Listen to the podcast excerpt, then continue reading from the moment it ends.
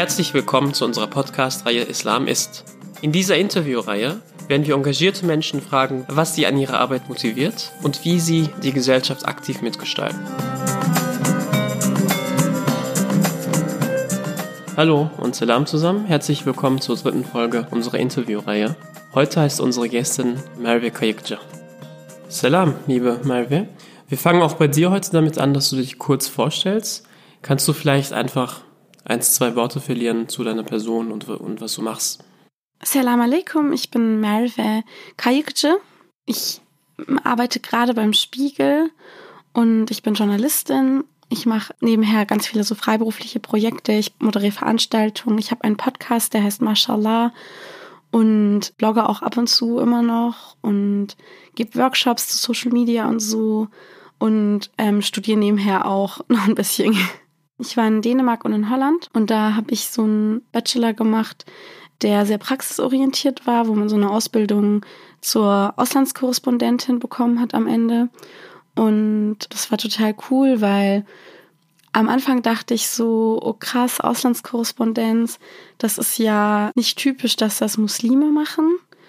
Und danach habe ich halt, also während ich es gemacht habe, habe ich halt gemerkt, dass es gar nicht stimmt, weil also es gibt total viele Muslime in dem Bereich und wir wissen das gar nicht. Also zum Beispiel bei Al Jazeera arbeiten auch voll viele bekannte muslimische Reporter, bei BBC und bei ganz vielen internationalen Sendern also gibt es halt voll viele ähm, muslimische Journalisten, die extrem krass erfolgreich sind.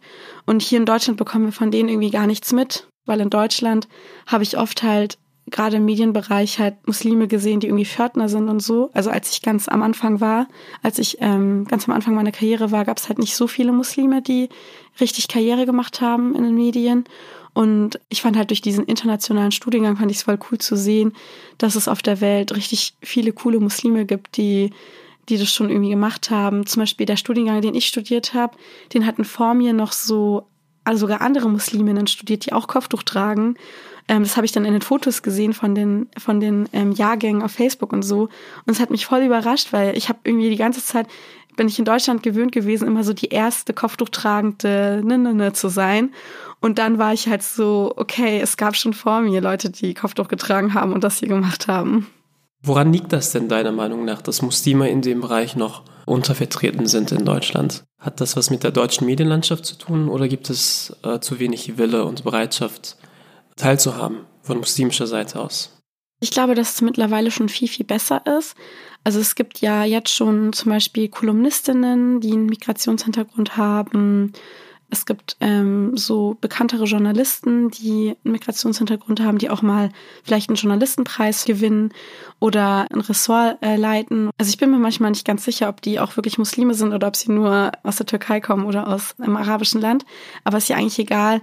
Was ich damit sagen will, ist, ähm, es ist jetzt schon besser geworden, dass man mehr Kollegen sieht, die halt auch nicht so, sag ich mal, typisch deutsch sind oder halt urdeutsch und ich glaube, das liegt nicht mal an den Muslimen selber, sondern in Deutschland ist es halt ziemlich schwer, Journalist zu werden. Also man sagt zwar immer, es ist super einfach, weil jeder kann Journalist sein in Deutschland. Man braucht ähm, nicht mal Journalismus studiert zu haben, um diesen Titel zu bekommen.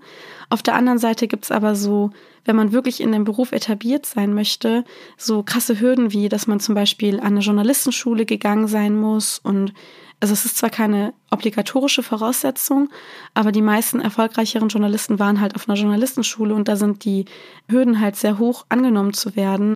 Was bedeutet denn der Islam für dich? Vielleicht in ein, zwei Worten. Und wie wichtig ist der Islam für deine Arbeit? Islam ist ganz anders, als man denkt. Also ich glaube, dass selbst Muslime manchmal so ein Bild vom Islam haben, das gar nicht so richtig stimmt. Oder nicht Muslime sogar sehr. Und ich glaube, jetzt gerade zur heutigen Zeit benutzt man den Islam immer wieder, um bestimmte Normen durchzusetzen oder keine Ahnung. Also ich empfinde den Islam in der gesellschaftlichen Debatte als sehr anstrengend und ich persönlich für mich in meinem privaten Leben liebe den Islam eigentlich total. Siehst du eine bestimmte Rolle, die du versuchst zu erfüllen mit deinem Glauben und deiner Arbeit als Journalistin? Also eigentlich sehe ich mich gar nicht so als die Richtige dafür, für den Islam zu sprechen.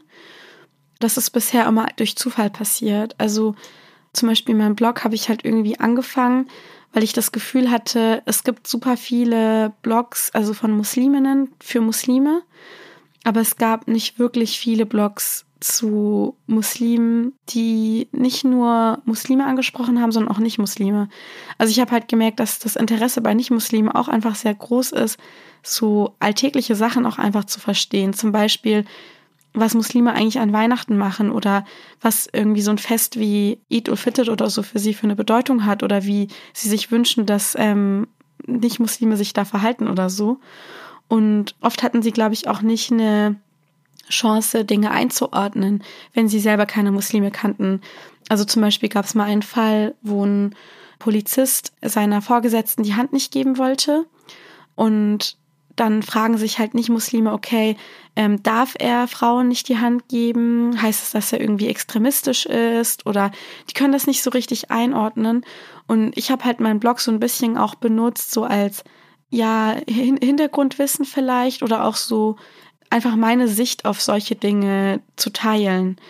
Und oft gab es dann auch nicht Muslime, die gesagt haben, ah, okay, krass, weil so habe ich das bisher noch nicht gesehen, weil die halt auch gar keinen Zugang dazu haben. Es hat auch nichts damit zu tun, die Person nicht zu respektieren.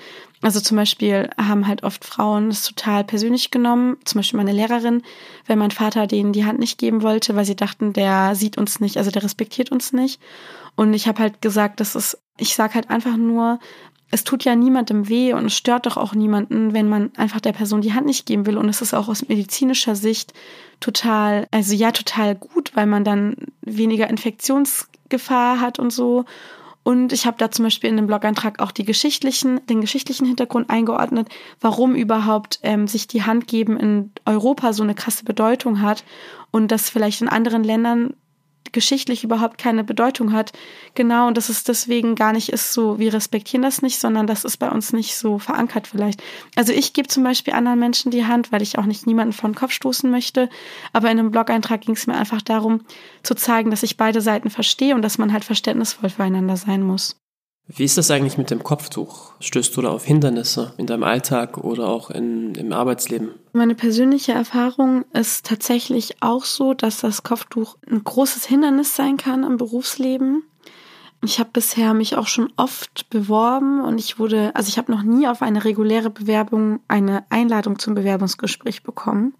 Noch nie. Also ich teilweise habe ich nicht mal Absagen bekommen. Ich habe noch nie eine Einladung bekommen. Also nicht mal für sowas Einfaches wie an der Kasse arbeiten bei DM oder so. Also auf der einen Seite das. Auf der anderen Seite habe ich aber schon sehr, sehr viele Jobs gehabt in meinem Leben. Viele Ferienjobs, Nebenjobs, richtige Jobs. Ich habe auch schon für viele renommierte Kunden gearbeitet. Also freiberuflich habe ich schon also Aufträge gehabt und Kunden gehabt, die, also große Unternehmen, die einen großen Namen haben und so. Und das war aber nie auf den regulären Weg über E-Mail oder über Post oder so, sondern meistens über Kontakte. Oder weil ich denen empfohlen wurde oder weil ich ähm, sie über Twitter kannte oder weil sie mich auf einer Veranstaltung kennengelernt haben. Und das finde ich halt so krass, weil das zeigt, dass das Kopftuch eigentlich kein Hindernis ist, gute Arbeit zu machen. Ich habe schon oft irgendeine Veranstaltung moderiert und dann waren da irgendwelche Leute, die mir zugehört haben und mich dann eingeladen haben, eine Veranstaltung zu moderieren, weil sie gesagt haben, wir fanden es gut, wie du es gemacht hast und wir wollen dich auch. Aber wenn sie mich vielleicht, wenn ich mich bewerben würde oder wenn ich ein Profil hätte, wo drin steht, ich moderiere Veranstaltungen und ich hätte ihnen nicht beweisen können, dass ich trotz Kopftuch in Anführungszeichen gut moderieren kann, würden sie mich vielleicht gar nicht einladen. Und meine Theorie ist, dass das Kopftuch eigentlich gar kein Hindernis ist, aber als Hindernis aussieht und wahrgenommen wird.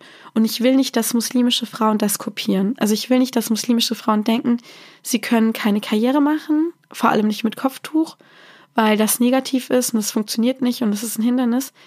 Ich will, dass sie halt diese Barriere überwinden. Also dass sie halt schaffen, den Leuten zu zeigen, was sie können, ohne dass das Kopftuch zum Thema wird.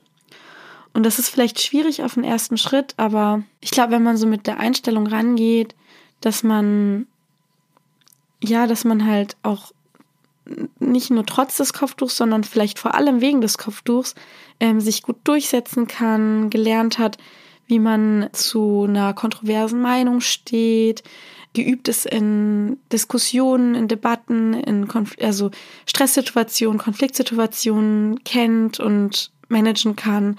Also das hat halt, also es hat halt eigentlich so viele Vorteile, teilweise diese Erfahrungen mitzubringen. Und ich glaube, man muss halt nur versuchen, das einfach positiv zu verkaufen.